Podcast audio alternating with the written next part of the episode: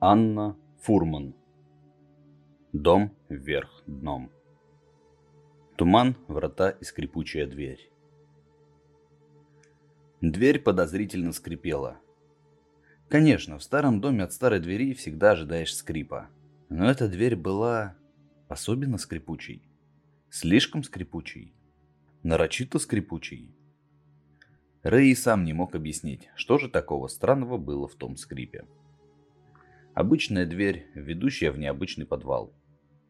Необычный не тем, что внутри открывался портал в ад или мерцало червоточина пространство времени – а тем, что в подобных домах подвалов не делали.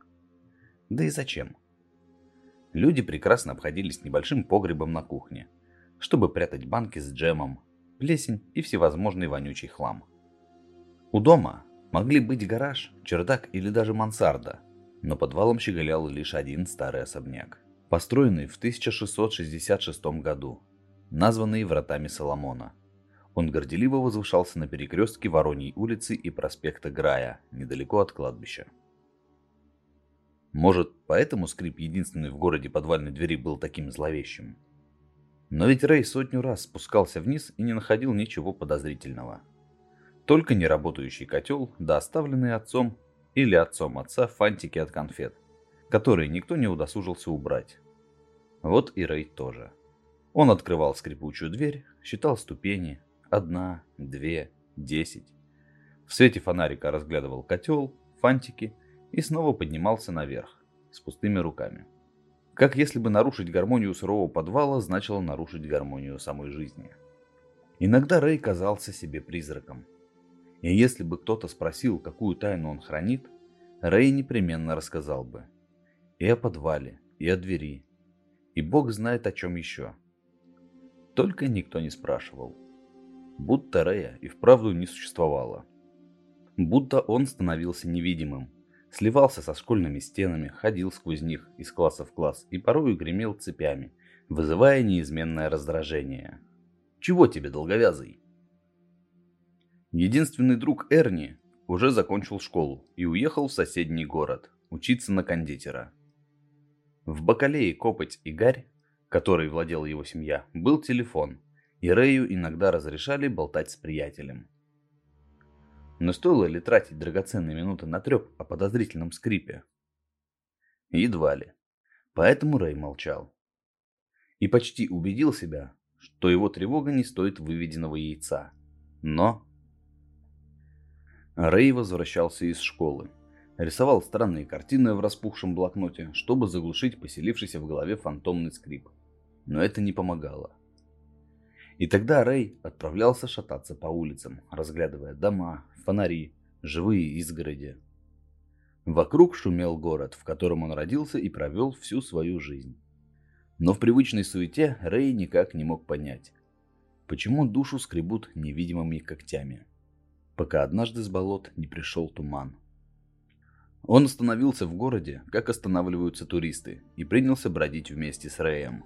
День, два, неделю – Туман распаковал чемоданы, разбросал вещи и плюхнулся брюхом на центральную площадь, уставившись прямиком на школу. Он глазел, моргал и точно не собирался уходить. Рэю с трудом давались задачи по арифметике. Но все же он сумел сложить вместе тревожные сны, туман, кладбище, перекресток, подвал и дверь. До боли знакомую дверь с облезшей голубой краской. Дверь, который Рэя тянуло теперь с удвоенной силой. Но что-то огромное, скользкое и липкое ворочалось в груди каждый раз, когда он проходил мимо. Рэй испытывал то чувство, когда точно знаешь, что ответы непременно найдутся. Стоит лишь задать вопрос, но от чего-то никак не можешь решиться. В один из особенно туманных дней Рэй сказался больным и не пошел в школу. Он верил, что если действовать, то лучше сейчас, пока окончательно не свихнулся. Рэй, как обычно, вытащил ключ из ящика внушительного дубового стола в отцовском кабинете. Ключ был ржавым и грубым, как котел в подвале. Сама дверь и даже отец. Ключ с трудом поворачивался в скважине, шел невероятно туго, словно давая понять, Рэй совершает ошибку. Хоть и утешается тем, что это всего лишь дверь во всего лишь подвал. И все-все в этот раз будет по-прежнему. Ступени, фантики. Но Рэй справился. Он подпер дверь плечом, и на рубахе осталось несколько голубых чешуек. Навалился всем телом, толкнул. Ключ щелкнул, сдаваясь на милость победителя. Древний замочный механизм сработал как часы. Рэй отошел, выдернув ключ и крепко сжал его в кулаке. На случай, если внутри окажется что-то или не приведи бог нечто. Старая тяжелая дверь, помолчав пару секунд, насладилась внезапной тишиной, зависшей над вратами Соломона, а может быть целым городом. А после распахнулась. Сама. Туман снаружи сжался в комок, словно его настигла желудочная колика. Фонарик в потной ладони Рея, извиняясь, мигнул и погас. Холод прошел вдоль позвоночника до затылка, заставив волосы на нем шевелиться. За дверью не было ничего. Вернее, было ничто. Ступени утопали в прожорливой темноте. Поток ветра, влетевший в окно, подтолкнул Рея, и он шагнул вперед. Дверь с подозрительным скрипом закрылась за его спиной. Элейн. Вокруг простиралась темнота. Поначалу Рэй ступал осторожно, боясь не откнуться на котел. Но никакого котла не было и в помине. Тело не ограничивали стены и даже пол. Рэй шел в темноте подвала так долго, что стало казаться, будто его самого тоже нет. Он просто точка. Черная точка на черном полотне. Может, нет движения, только иллюзия? Рядом с лицом Рэя копошилось нечто. Он сумел разглядеть это, когда глаза привыкли к темноте. Если бы у нее вдруг выросли пальцы, чтобы хватать всякого, кто пытается пройти насквозь. Никто не прикасался к Рэю, но тьма тянула к нему свои костлявые руки. Коридор кончился. Рэй вдруг уперся в тупик. Он ощупал стену и обнаружил дверь. Точно такую же, как та, что вела сюда. Ржавую, шершавую, с острыми чешуйками облезающей краски. Рэй зажмурился, готовясь выйти на свет. Вхватил круглую ручку и толкнул ее. Холодный воздух подвала рассеялся, Кожу ласково погладило тепло. Под сомкнутыми веками стало чуть светлее. Но не настолько, насколько ожидал Рэй. Похоже, он прошагал весь день. На всякий случай, прикрыв лицо рукой, Рэй медленно открыл глаза. Чуть расплываясь в мареве полумрака, взору предстали врата Соломона. Дом стоял тихий и спокойный, как гладь воды перед бурей. Он был пугающе неподвижен, и что-то неестественное мерещилось даже в луче заходящего солнца, который пересекал кухню. Рэй не сразу понял. Пыль. Пыль, раскрашенная золотом, не плясала на свету, как и положено пыли. Она замерла, зависла в воздухе, будто все вокруг было только картиной. Поразительно точным рисунком копии настоящих врат. Наверху хлопнула дверца шкафа. Рэй вышел из оцепенения, и врата Соломона ожили вместе с ним. Закатный свет изменился. Солнечный луч стал чуть длиннее, а пыль наконец-то поплыла. Что если все это просто дурной сон? Вдруг Рэй и вправду болен? Вдруг он провел весь день, бредя в своей постели, и теперь просто спустился на кухню выпить воды? Медленно, Неспешно привыкая к пространству, Рэй побрел на второй этаж. Лестница под его ногами заскрипела. Рэй знал, что каменные ступени не могут скрипеть. По крайней мере, он был уверен в этом, пока не пересек темноту, очутившись в собственном ночном кошмаре. Скрип камня подозрительно походил на хруст костей. Однажды в детстве Рэй свалился с забора и сломал руку. Он почти забыл боль и даже омерзительно торчащий из плоти обломок, но к своему ужасу помнил звук, который сейчас раз за разом повторяли ступени. Казалось, еще чуть-чуть и весь дом взвоет. Рэй остановился в небольшом коридоре второго этажа. Он был ужасно рад, что лестница перестала хрустеть, и с облегчением оперся о стену. Стена тут же съежилась. Гладкая серая штукатурка покрылась колючими мурашками. Рэй ойкнул и отскочил в сторону. Он испугался стены не меньше, чем она его. Шкаф снова хлопнул.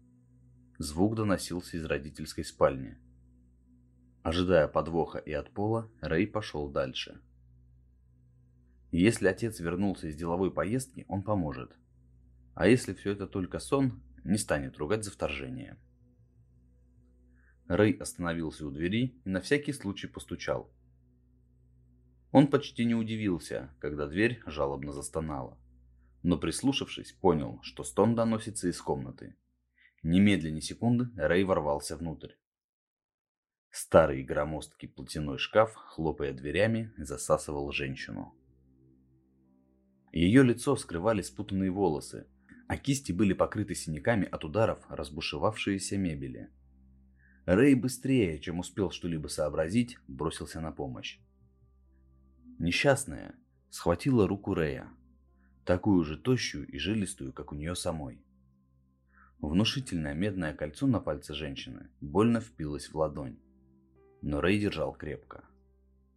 Он собрал все свои силы, уперся в основание шкафа и оттолкнулся. Резкий рывок. И оба, спаситель и жертва, упали на пол. Женщина вскочила на ноги быстрее и в считанные секунды оказалась в углу, подальше от кровожадного шкафа. Она, тяжело дыша, оправила старомодное платье, белое в голубой горох, и, наконец, откинула волосы назад. Рэй застыл, едва поднявшись. Его глаза наполнились влагой, а сердце сбилось с ритма. «Мама?» Губы не слушались, разум отказывался верить в то, что говорит Рэй. «Я знала, что ты придешь». На измученном лице Элейн расцвела улыбка. «Мама!» Снова повторил Рэй и бросился в объятия женщины, которую не видел вот уже пять месяцев. Элейн вытянула руку и громко скомандовала. «Нет, «Стой! Не подходи ко мне!» Рэй послушно замер. Элейн поспешила добавить. «Это опасно. У нас мало времени». «Мама, как ты здесь оказалась?» «Важнее то, как ты оказался здесь, дорогой». Она вновь улыбнулась, глядя на сына с любовью и нежностью. «Ты должен помочь мне». «Как? Что мне сделать?» прохрипел Рэй сквозь комок в горле, дрожа от макушки до пяток. «Этот дом... Он спятил. Он не отпускает меня». Едва Элейн закончила фразу, будто в подтверждение ее слов стена позади пошла рябью. Белые волны угрожающе заползли на руки Элейн, оплели ее босые ступни. Длинные волосы прилипли к кирпичам. Рэй дернулся было, но мать снова его остановила. Ты должен найти корень зла!» — крикнула Элейн перед тем, как стена вздыбилась и залепила ей рот. Рэй, побледневший и тихий, стоял на месте. Он беспомощно смотрел, как дом, в котором он вырос, поглощает свою хозяйку. Одна секунда, всего одна секунда отделяла Рэя от матери. Он мог бы пересечь комнату широким шагом, но не успел. Одной секунды хватило вратам Соломона, чтобы с гадким хлюпаньем, словно остывший чай, втянуть Алейн. Рэй часто заморгал, уставившись на голую стену. Он снова остался один в картинно замершем доме. Без сил рухнув на пол, обнял колени и совсем как мальчишка, упавший с забора, зарыдал. Его ладони помнили холод фамильного кольца матери. Перед глазами стояло платье в горошек. Как он мог не узнать, как мог не заметить сразу, когда тянул Элейн из недр шкафа?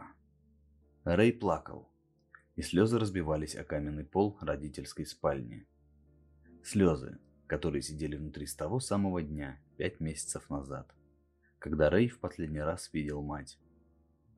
Остывшую, иссохшую, утопающую в красном бархате гроба.